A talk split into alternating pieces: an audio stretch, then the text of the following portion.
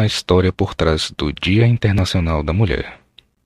As histórias acerca da criação do Dia Internacional da Mulher alimentam o imaginário de que a data teria surgido a partir de um incêndio em uma fábrica têxtil na cidade de Nova York, nos Estados Unidos, em 1911, quando cerca de 130 operárias morreram presas no prédio após um protesto.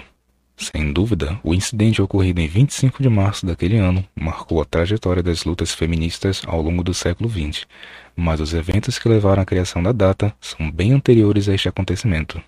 No final do século XIX e início do século XX, as jornadas de trabalho eram aproximadamente 15 horas diárias, e os salários medíocres introduzidos pela Revolução Industrial logo levaram as mulheres a promover greves para reivindicar melhores condições de trabalho e o fim do trabalho infantil, que era muito comum nas fábricas durante o período. Várias lutas, protestos e reivindicações aconteciam da passagem do século XIX para o século XX. Nos Estados Unidos, o primeiro Dia Nacional da Mulher foi celebrado em maio de 1908, quando cerca de 1.500 mulheres aderiram a uma manifestação que lutava pela igualdade econômica e política no país. Naquela época, mulheres recebiam menos que os homens e não tinham direito de voto.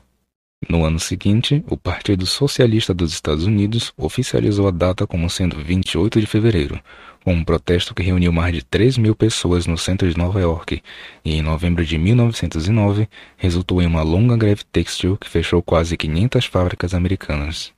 Com a Primeira Guerra Mundial entre 1914 e 1918, eclodiram ainda mais protestos em todo o mundo, Contudo, foi só em 8 de março de 1917 que essa data consagrou-se. Aproximadamente 90 mil operárias russas manifestaram-se contra o czar Nicolau II, contra as más condições de trabalho, contra a fome e contra a participação da Rússia na guerra. Esse protesto foi divulgado por toda a Europa e ficou conhecido como Protesto Pão e Paz, mas apenas em 1921 passou a ser oficialmente conhecido como o Dia Internacional da Mulher. Aqui no Brasil, as movimentações a favor dos direitos da mulher surgiram em meio aos grupos anarquistas do início do século XX, que buscavam, assim como nos demais países, melhores condições de trabalho e qualidade de vida. Entre 1920 e 1930, a luta feminina ganhou força com o movimento das sufragistas, que eram as mulheres que reivindicavam o direito de voto, em 1932, durante o governo do presidente Getúlio Vargas, foi finalmente promulgado na Constituição o direito de voto para as mulheres brasileiras. Pouco tempo depois da Segunda Guerra Mundial, em 1945, a Organização das Nações Unidas, ONU, assinou o primeiro acordo internacional que afirmava princípios de igualdade entre homens e mulheres.